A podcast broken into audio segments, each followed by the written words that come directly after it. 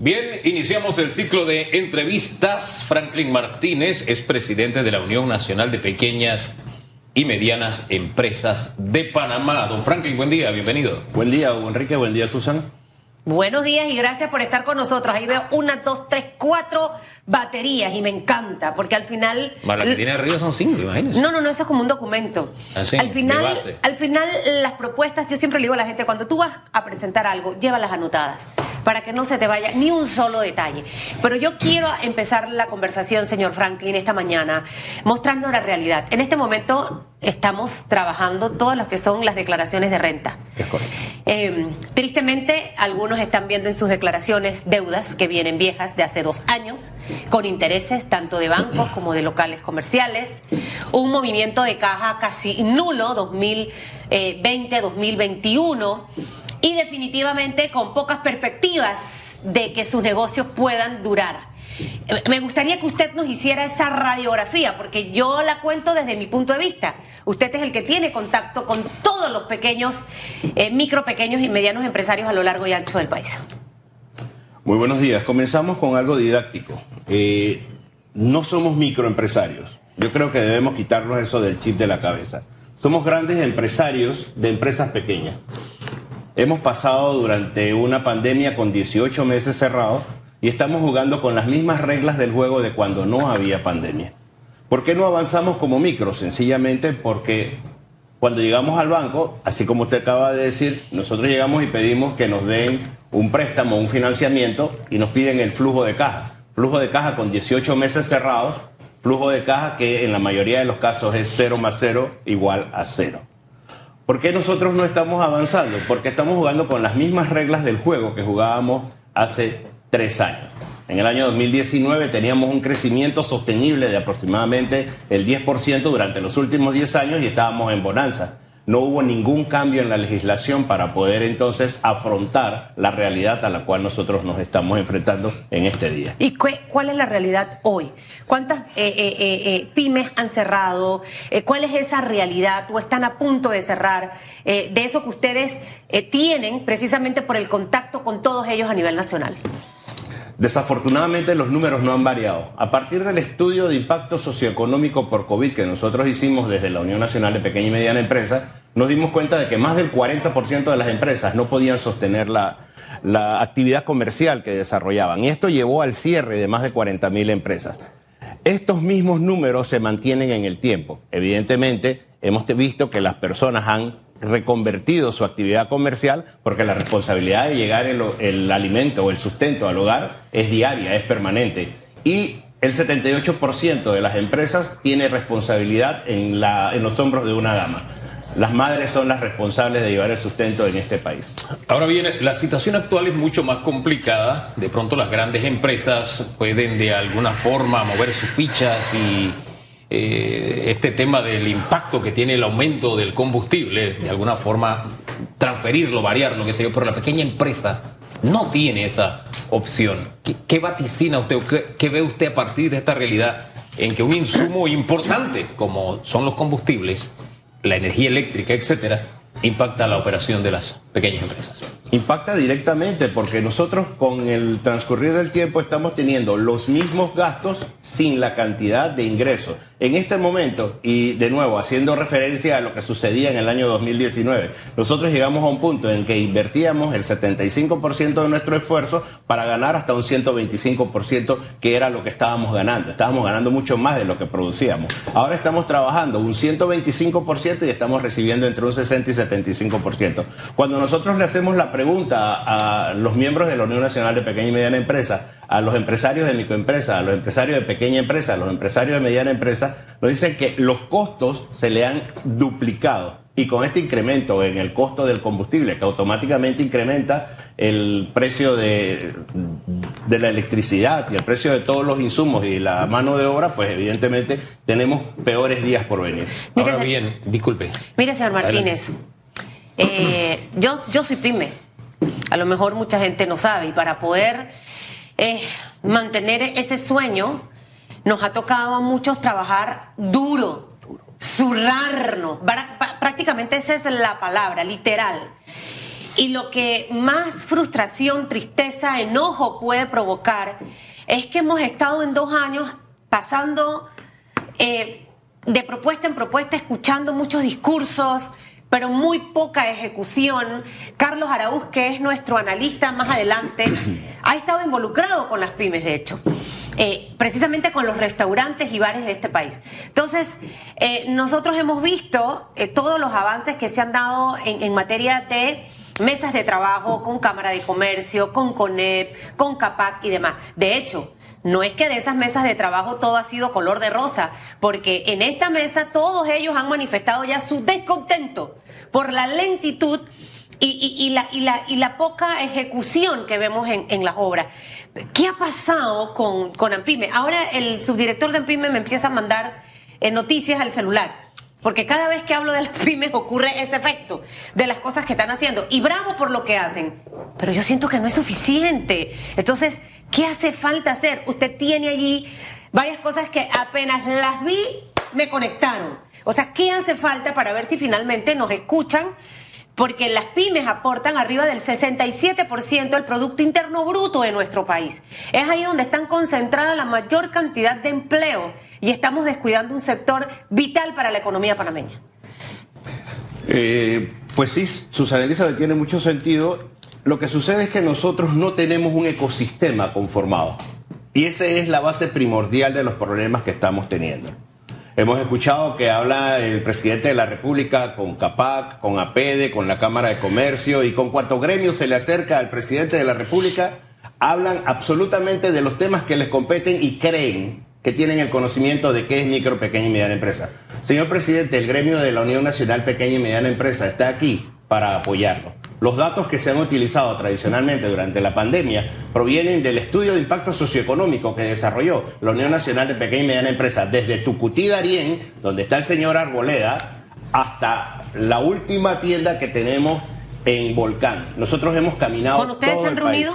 Nosotros nos hemos reunido con todo el país y hemos visitado. No, con el presidente. Nunca nos ha llamado. Él ha llamado a CAPAC, ha llamado a la Cámara de Comercio, ha llamado a todos los gremios de Panamá, pero no ha llamado a reunirse con la Unión Nacional de Pequeña y Mediana Empresa, que es de donde salen las propuestas. Oye, esto es delicado, disculpe que lo interrumpa allí, porque estamos hablando del sector que genera más mano de obra. 80% de la empleomanía nacional. El 80% de la generación de empleo está en la micro, pequeña y mediana empresa. ¿Cómo es posible que a este sector no se le convoca a estos diálogos, encuentros y reuniones. No y solamente más cuando se habla, perdón, y es que me da como, como cosa, eh, tanto que los financiamientos que vienen, los financiamientos, los financiamientos nunca llegaron.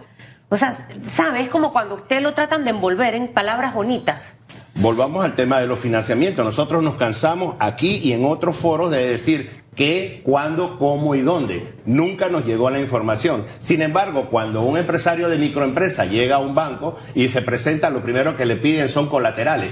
Señores, un empresario de microempresa no tiene colaterales. Un empresario de microempresa que tiene 18 meses cerrado no tiene fondos guardados en el banco para ponerlo en subsidio o para ponerlo en créditos colaterales para un préstamo. No existe ningún banco a nivel nacional que haga préstamos para microempresas. Nosotros desde el principio de este gobierno nos hemos cansado de pedir que se genere un instituto para el desarrollo de las actividades de la micro, pequeña y mediana empresa y que se genere una banca. El Banco de Desarrollo Agropecuario apoya a las entidades de, agro. Así es. No tenemos un banco de micro, pequeña y mediana empresa que apoye las actividades que esté consono con la realidad que nosotros vivimos. Ahora bien, ¿cómo es que dice la frase? Si Mahoma no va a la montaña, la montaña va a Mahoma. Ustedes, bueno, los han llamado, nos lo han convocado, nos lo han citado, no han estado en reuniones, pero ustedes han ido a tocar la puerta o han levantado la mano, ¡Ey, nosotros estamos aquí! En reiteradas ocasiones le hemos hecho llamados. Nosotros afortunadamente tenemos muchos buenos contactos a través de los funcionarios del gobierno, pero desafortunadamente las órdenes en este país vienen de arriba. De ahí no pasa. De ahí no pasa, incluso con el, con el ministro Martínez, con el cual tenemos una excelente comunicación vía telefónica, vía chat, eh, en muchas reuniones nos hemos, en un momento de la historia nos dijo, señor Franklin, nosotros no podemos firmar un convenio con un pyme, porque de arriba nos dijeron que todo lo que tiene que ver con micro, pequeña y mediana empresa tiene que ser a través de AMPIME. Y AMPIME es una entidad de emprendimiento. Entonces llegamos al momento donde los fondos se utilizan para apoyar a los emprendimientos y la micro, pequeña y mediana empresa, que es una actividad comercial que debe manejar el Ministerio de Comercio, no lo toca. Y es que no es que está mal que apoye el emprendimiento, está perfecto, pero esto tiene que ir acuerpado de políticas que estén alineadas con las instituciones que estén trabajando en una sinergia señor Franklin, porque si no al final no vamos a lograr los resultados que queremos. No tenemos un ecosistema, eh, eh, eso ya está claro, es decir, tenemos que trabajar sobre eso. y, la Asamblea me gustaría que esté en sesión permanente para debatir, por ejemplo, un borrador de proyecto de ley de una ley para la, de, lo que usted tiene allí, de emprendimiento, de, de, pyme. O sea, ¿cómo, ¿cómo funcionaría todo esto? Entendiendo que no, no hay bancos destinados específicamente hasta, ese sector que aporta arriba del 70% de la empleomanía en nuestro país y el 67% del Producto Interno Bruto, ¿cómo logramos adecuar el panorama para que en realidad los pymes puedan tener las condiciones al igual que otros? ¿Qué tocaría hacer? ¿Qué es ese borrador de proyecto que tiene ahí? Existen excelentes leyes que están en este momento en el plano nacional. Está la ley de empresa social que está en discusión, está la ley de emprendimiento que ya lo que pasa es que no la estamos desarrollando. Y no podemos tomar medidas aisladas sobre un tema global. ¿Qué sucede? Que a nivel nacional nosotros para determinar qué es una micro, qué es una pequeña, qué es una mediana empresa, tenemos cinco caracteres diferentes para poder, son cinco criterios diferentes para determinar qué es una micro. En el Ministerio de Trabajo, en la Contraloría, en la Caja del Seguro Social, en la ley de AMPIME y el otro desafortunadamente no lo recuerdo en este momento, pero son cinco criterios diferentes. Debemos unificar, debemos tener legislación que lleve de una manera legal, de una manera constante, de una manera programática, la educación para la micro, pequeña y mediana empresa, que los créditos sean consonos con la realidad, que el seguimiento y el acompañamiento de los fondos que se entregan sea real. Nosotros no podemos estar donando, estar dando subsidio, estar entregando dinero si no sabemos cuál es el destinatario final de esos fondos. Eh, a propósito de entrega de fondos, como dice Susan, cuando este tema se aborda nos llega mucha información, ¿no? Y con fotografías, entrega capital semilla, etcétera, y le llega a uno mucha noticia. Pero eso no se compagina con lo que usted nos está diciendo. Realmente, ¿cuánto está recibiendo el sector que usted representa? Y esta información que uno recibe, ustedes tienen conocimiento también, porque de una inyección fuerte, según dice el gobierno, se le está dando este sector. La institución encargada de la entrega de capital semilla es AMPIME. Recientemente tuvimos una conversación con el director de la entidad y le hicimos un comentario. la ejecución del presupuesto de esta entidad es del 98%. No es posible que esa entidad no esté en todos los titulares, en todos los foros, en todas partes debe haber un sticker que diga Ampime tiene 98% de ejecución. Pero la ejecución de Ampime fundamentalmente es en emprendimiento, la empresa propiamente formalizada. Nosotros los que contratamos personas estamos desamparados. Nosotros no tenemos apoyo del gobierno porque desde el Ministerio de Comercio nos dicen que esa actividad se hace con Ampime y desde Ampime nos dicen que, esa, que la plata es para emprendimientos. Entonces hay muy poco aporte para lo que... pero con el cierre de 40 mil pequeñas y medianas empresas, todo lo que usted comienza es emprendimiento. O sea, tiene que haber algún punto de conexión, porque tal como usted lo dice, con un 98% de de ejecución presupuestaria, le pongo un ejemplo. Del IFARU en este país se habla en cada esquina. Porque de alguna forma es una ayuda que se disemina y usted se encuentra con la gente que es beneficiaria del IFARU. Pero hay otras instituciones que dicen damos y damos y damos y usted no se encuentra a los beneficiarios. Por eso le hablaba el contacto. Y le insisto, ese escenario, una empresa que cerró y tiene que, una pequeña empresa que cerró y que tiene que comenzar de cero, ¿Es un nuevo emprendimiento o no califica como tal? Lo que pasa, meto la cuchara yo, lo que ocurre es que es diferente una persona que emprende que está empezando básicamente de cero, a que tú tengas un negocio, te fue mal en pandemia y te tienes que reinventar porque vienes acompañado de deudas, vienes acompañado de una serie de cosas que tienes que darle la vuelta y ahí necesita inversión. De hecho, muchos de los pymes que han estado aquí han manifestado que para poder abrir necesitaban flujo de caja y no lo tenían.